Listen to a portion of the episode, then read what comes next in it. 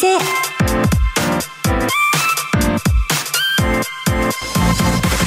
日本経済新聞の支局記者が語る地域再生。番組進行を務めます。古き良き時代から来ました。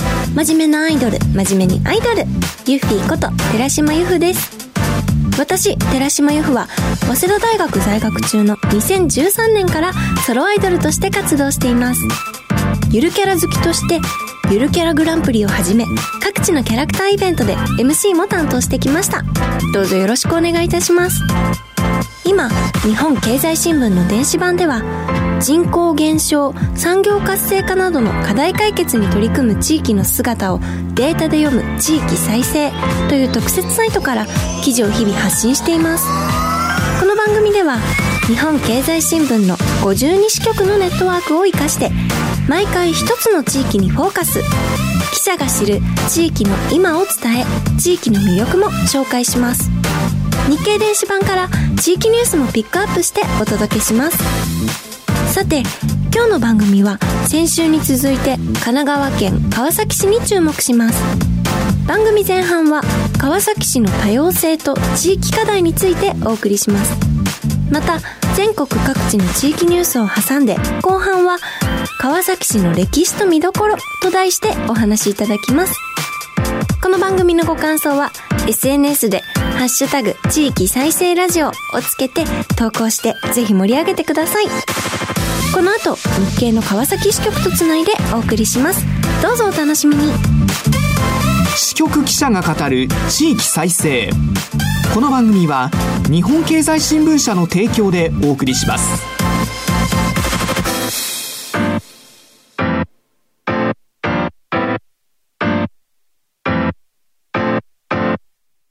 クローズアップ川崎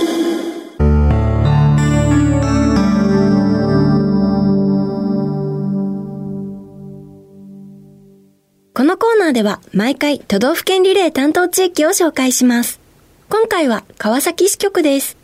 ここからはマイクロソフト Teams を利用してお送りします。日本経済新聞川崎支局の支局長、友山博澄さんにつながっています。川崎にいらっしゃる友山さん、今週もよろしくお願いいたします。ゆきさん、こんにちは。よろしくお願いします。お願いいたします。先週は川崎の医療産業構想と脱炭素の取り組みをお話しいただきました。今週はどんな話題でお話しいただけるんでしょうか？はい。川崎の魅力の一つである多様性について、まずはお話ししたいと思います。最初にこれをご覧ください。お見えますかね見えます。川の字がカラフルになっているマークと、上はいにカラーズフューチャーというコピーが載ってますね。こちらは一体何でしょうか？はいこれは川崎市のサイトにあるので、ぜひちょっと見ていただきたいんですけれども、川崎市が2016年に策定したブランドメッセージです。カラーズフューチャー、いろいろあって未来と文言があってですね、ユッフィーさんおっしゃるように、下には川崎の川の字をですね、赤、緑、青の3色で表現したものです。この3色、もうご存知の方いらっしゃると思うんですけれども、光の三原色と言われるものです。この3色が混ざり合うことによってですね、どのような色も表現できるってやつですね。そして、このコピーなんですけれども、多様性は温かさ、多様性は可能性。川崎は一色ではありません。明るく鮮やかに重なり合う。明日は何色の川崎と出会おうとあります。私がいただいた福田市長の名刺にもですね、カラーズフューチャーの文言が刷り込まれています。その福田市長は7月の記者会見で、多様性という価値を非常に大事にしてきた自治体だと述べています。なぜここまで多様性を強調し、大切にするのか。納得できる答えになっているか自信がありませんが、それは川崎がまさしく多様性の街だからです。それが活力の源泉であるように思います。川崎市は大正13年、1924年に市政施行、つまり市になりました。来年100周年なんですけれどもね。はい。その大正13年の時点で人口は5万人。100年間で人口がなんと30倍に膨らみました。先週お話しした臨海部での製鉄、発電所、石油生成などの産業が発達して、働き手を必要としていたためです。その過程で全国各地、戦前戦中は朝鮮半島からも働き手がやってきました。JR 川崎駅を出るとですね、沖縄で見かける石岩島というのがあるんですね。海側の出口なんですけれども、これ川崎と沖縄の結びつきを示すものです。沖縄が戦後、まだアメリカの占領下だった頃にですね、台風被害があって、市が送った義援金の返礼品として1960年に送られたものです。川崎と沖縄の結びつきはさらに古いんです。現在、川崎駅から徒歩20分弱のところにですね、競馬場があるんですけれども、ここにはかつて富士ガス紡績という工場がありました。ここに大正8年、1919年に沖縄から多数の工員がやってきました。そして1924年には川崎沖縄県人会ができました。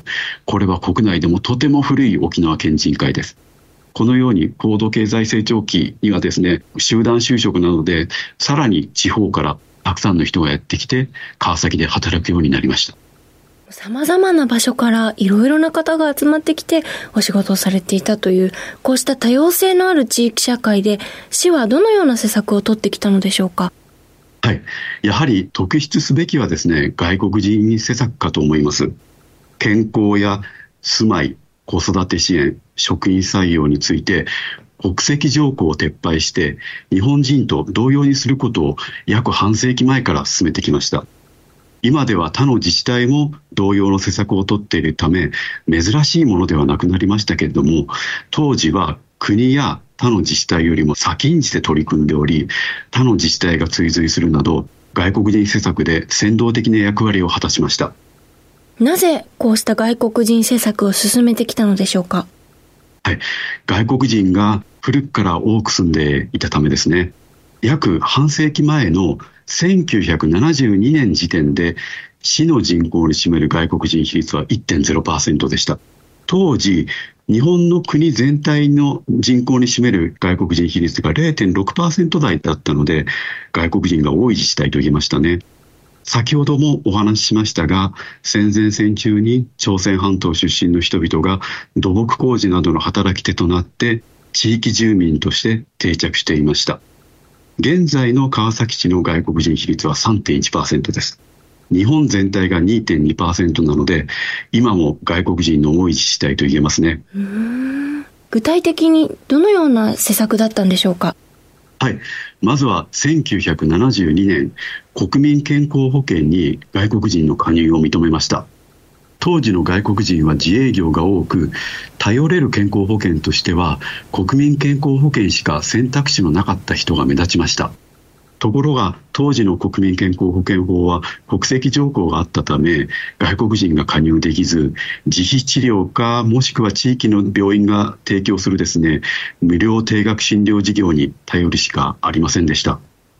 ただ、当時の国民健康保険法は法施行規則で条例で定めれば外国人の加入も可能としていたので川崎市では条例により外国人を加入対象としました。その3年後1975年にはですね市営住宅への外国人入居を認め国が支給を日本人だけに限ってきた児童手当これもですね市の負担で支給を始めました。1996年にはですね、政令市で初めて職員採用試験から国籍条項を撤廃し、97年度には3人の外国人合格者が誕生しました。その後、多くの政令市が追随して採用試験から国籍条項を撤廃しています。今では定住外国人が国民健康保険、国民年金に入り、公営住宅に入居し、児童手当を支給されるのは当たり前になっていますけれども、当たり前になったのは1980年代以降です。川崎はまさしく先進的な自治体と言えます。また、2020年には、ヘイトスピーチに刑事罰を課す全国で初めての条例を全面施行しました。その後、条例に抵触するようなヘイトスピーチは確認されていません。ここまで川崎市の多様性についてご解説いただきましたが、市としての課題、懸念材料などはないのでしょうか？あります。人口増加が著しく若い川崎ですけれども、やがて衰えを迎えます。2030年代には人口減少が始まり、現在の高齢者人口比率、65歳以上の方々の比率ですね。これは現在は20.5%、国全体の29%に比べればまだ若いんですけれども、2050年代までにはですね、30%に到達します。現在、市の高齢者人口は31万人ですけれども、2035年までには40万人を突破します。一方、生産年齢人口は2025年、もうすぐですよね、前後がピークとの予測が出ています。人口が増え続け、若い年だった川崎がですね、人口と人口構成比で曲がり角を迎えます。初めて経験する老いなわけです。どのように対処するのか、気になるのは高齢者の居場所とお世話です。一人暮らしができなくなった。日常的に医療ケアが必要になって、同居する家族ではなかなか面倒が見きれない高齢者が住める施設が十分なのか心配です。先週お話したように面積がそれほど大きくない川崎でですね、で、かつ都市化が進んだ川崎では、高齢者施設を建設できる土地も限られています。国は高齢者施策として地域包括ケアシステムを提唱しています。可能な限り住み慣れた地域で自分らしい暮らしを人生の最後まで続けることができるよう、地域の包括的な支援、サービス提供体制の構築を推進と謳っています。この住み慣れた土地で最後までが川崎で可能なのか、現時点ではですね、可能だとも不可能だとも断言できませんが、不安はつきません。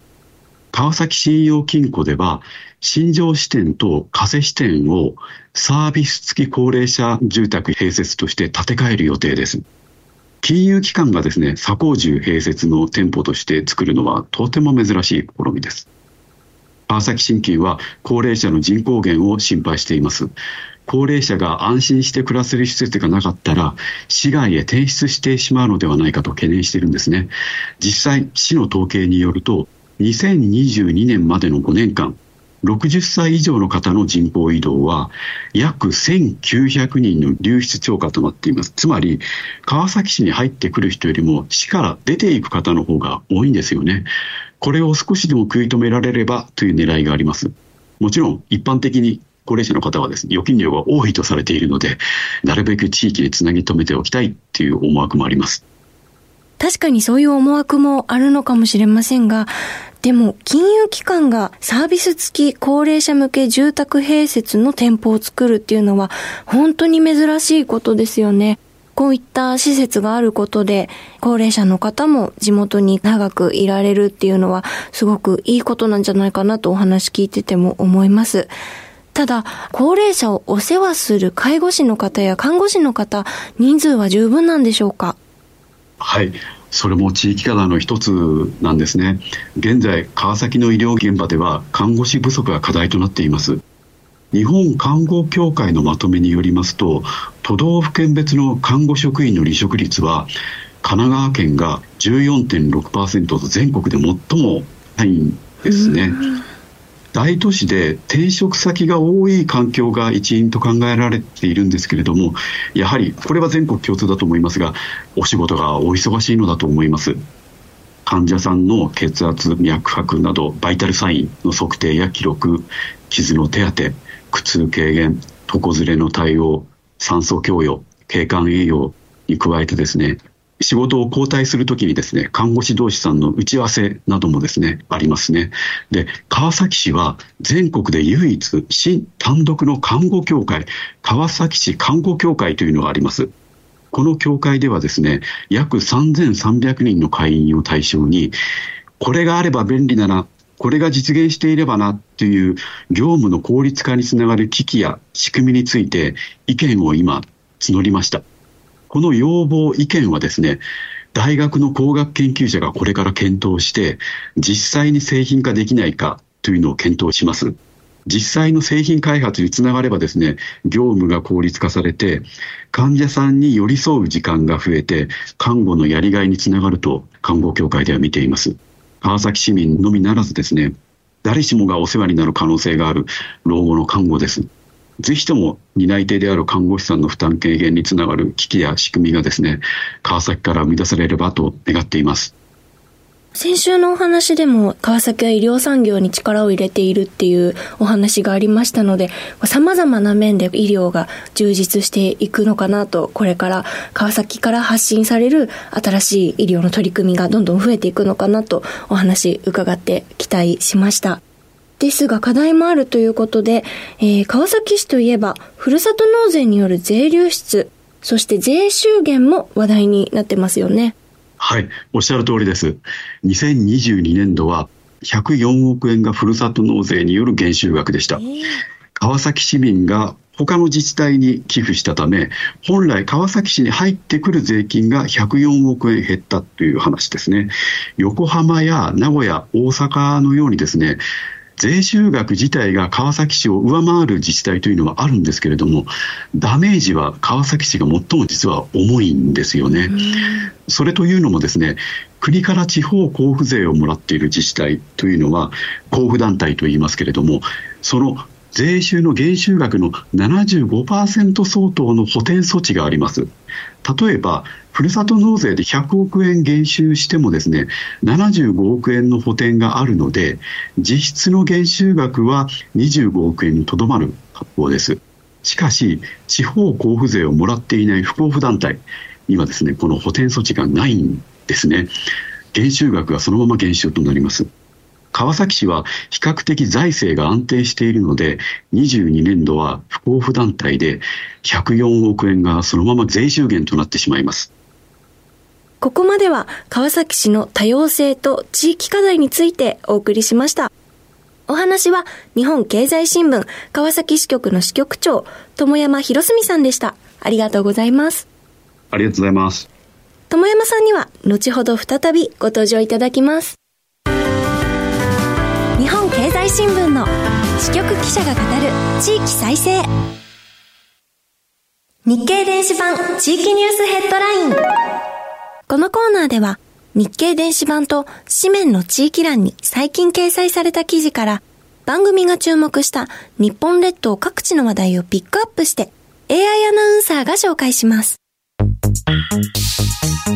最初のニュースです。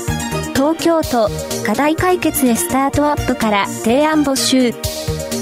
東京都はスタートアップの技術や発想を都政課題の解決に生かすスタートアップによる事業提案制度の募集を7日から始めました。スタートアップから広く提案を募り、社会的な課題の解決や質の高い行政サービスの提供を目指します。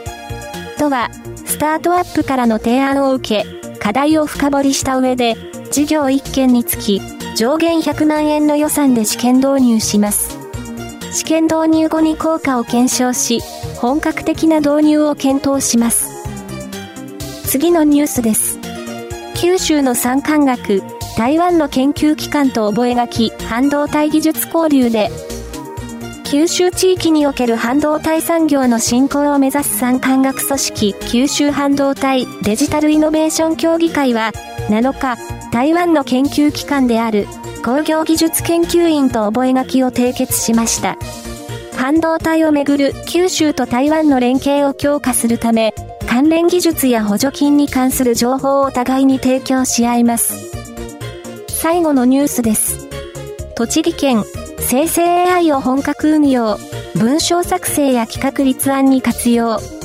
栃木県は、8日、人間の指示に応じて、文章やプログラムを作り出せる生成 AI、人工知能のチャット GPT の運用を本格的に始めました。企画立案の際のアイデア出しや、メールなどの文章の叩き台、プログラミングコード作成など幅広い業務に活用します。ここまで AI アナウンサーがお伝えしました。以上、日経電子版地域ニュースヘッドラインでした。ご紹介した記事の全文は日本経済新聞の電子版でチェックしてください。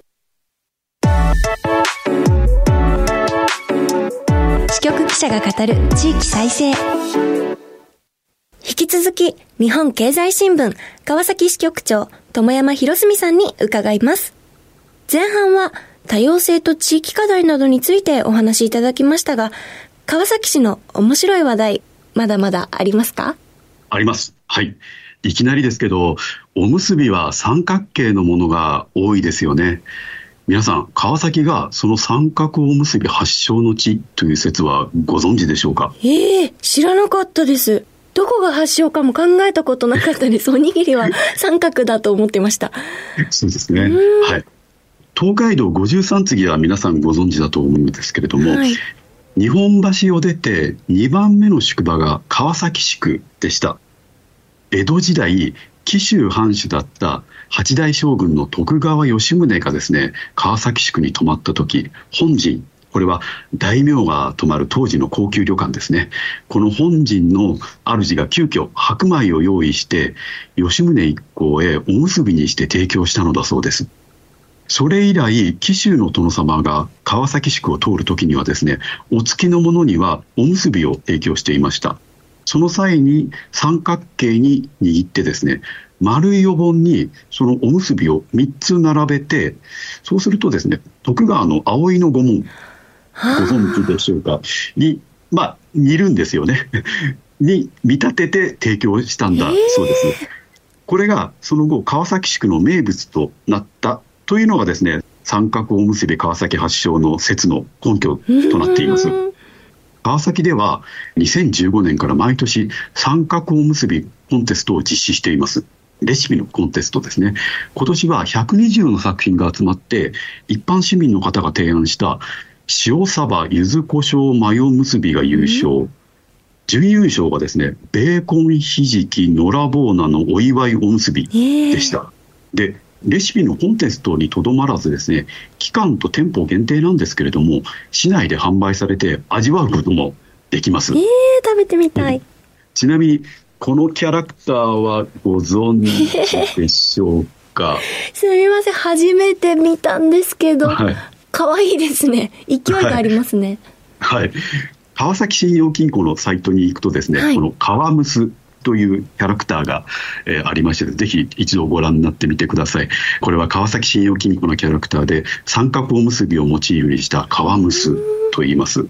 このプロフィールによるとですね、性格はノリがいいというとですね、口癖は誰一粒取り残さない。素晴らしい。はい。ここ川崎ではですね、三角おむすびも SDGs の理念を語るんですね。すごいですね。で、川崎新金では近くあの川むすの歌も公開するそうですよ。楽しみにチェックしたいと思います。もうこれから三角おむすびを食べるときは川崎を思い出すようにします。まさかこんな言われがあったとは、そしてゆるキャラまで生まれていたとは知りませんでした。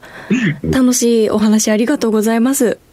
その川崎宿は、どのような宿場町だったんでしょうか？実はですね、今年2023年は川崎宿ができてからちょうど400年にあたります。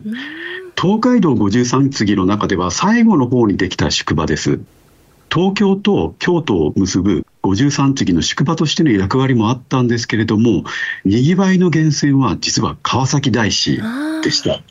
1813年、第11代将軍徳川家成がですね、厄除け祈願で参拝することになりました、川崎大師へ。ところが当日、厄除け祈願するはずだった商人さん、位の高いお坊さんのことですね。その方が急にお亡くなりになってしまいます。世間ではですね、これが商人さんが将軍さんの役を肩代わりしたという説が、噂が広まってですね、川崎大師は厄除けのご利益があるぞとされてですね、参拝者がますます増えたとのことです。その参拝の拠点として川崎地区が発展したという経緯があります。今では川崎は観光都市というイメージはあまりないのかもしれませんけれども、実は観光都市だったんですね。川崎地区があった地域というのは、現在まさしく京急さん、JR さんの川崎駅の近くなので、テナントビルが立ち並んでしまって、ちょっと王子の面影というのは乏しいんですけども、これから10月にですね、6号の私祭りですとか、川崎大師のウォークラリーなど企画がありますので、そこで王子を忍んでいただければなと思います。最後に、これまでご紹介しきれなかった川崎の見どころ、まだまだ教えていただけますか？はい。まずは、藤子 F 不二雄ミュージアムです。言わずと知れたドラえもんの作者、藤子 F 不二雄さんの作品原画や関連資料を集めた博物館ですね。原画だけじゃなくてですね、再現された仕事部屋もありますし、ここでしか見られないオリジナル短編アニメも上映されています。カフェではドラえもんにちなんだ料理を楽しめるほか、ドラえもんが大好物のどら焼きなども買えます。ただ、入場は基本的に事前予約制なので、そこだけご注意ください。あとは、岡本太郎美術館もおすすめです。岡本太郎さんはね、川崎生まれなんですよ。10月1日まで凱旋岡本太郎展を開いています。昨年から今年にかけて、大阪、東京、愛知で行われていた大規模巡回展からですね、帰ってきたコレクションを並べています。また、岡本さんが1950年代に撮影取材した日本の庭園に関する資料の一部も閲覧できます。あと、知名度はそれほど高くないかもしれませんが、川崎駅すぐ近くにはですね、川崎浮世絵ギャラリーがあります。ここで展示されているのは、川崎選出の参議院議員になった斉藤文夫さんが集めたコレクションです。浮世絵のレプリカではないんです。本物の浮世絵が展示されています。現在はキャラクター大図鑑と銘打ち、物語や個人に出てくるキャラクターの浮世絵を展示しています。金太郎、浦島太郎のみならず、西遊記やイソップ物語など、海外のキャラクターもあります。キャラクターの浮世絵と聞くと、もうキャラクター好きとしてはぜひ見てみたいなという気持ちです。工業都市として成長を遂げた川崎。産業の次なる牽引役として期待する医療産業、多様性を大事にしてきた歩み、見どころなど2週にわたり、日本経済新聞川崎支局長の友山博澄さんにたくさんお話を伺いました。ありがとうございます。ありがとうございます。皆さんぜひ一度川崎へお越しください。ここまでマイクロソフト Teams を利用してお送りしました。日本経済新聞の支局記者が語る地域再生。今日は川崎支局長の友山博澄さんにリポートしていただきました。今日も川崎の魅力そして様々な側面を教えていただいたんですがやっぱり心に残ったのは川ムスですね。川ムスともお仕事できるようにゆるキャラ好きアイドルとして頑張っていきたいと思います。さてこの番組は放送後ポッドキャストでも配信します。日経電子版からも聴取できますのでぜひご利用ください。この番組のご感想は「ハッシュタグ地域再生ラジオ」でぜひ SNS に投稿してください。次回は山形支局からリポートしていただく予定です。どうぞお楽しみに。ここまでのお相手はユッフィーこと寺島由布でした。支局記者が語る地域再生。この番組は日本経済新聞社の提供でお送りしました。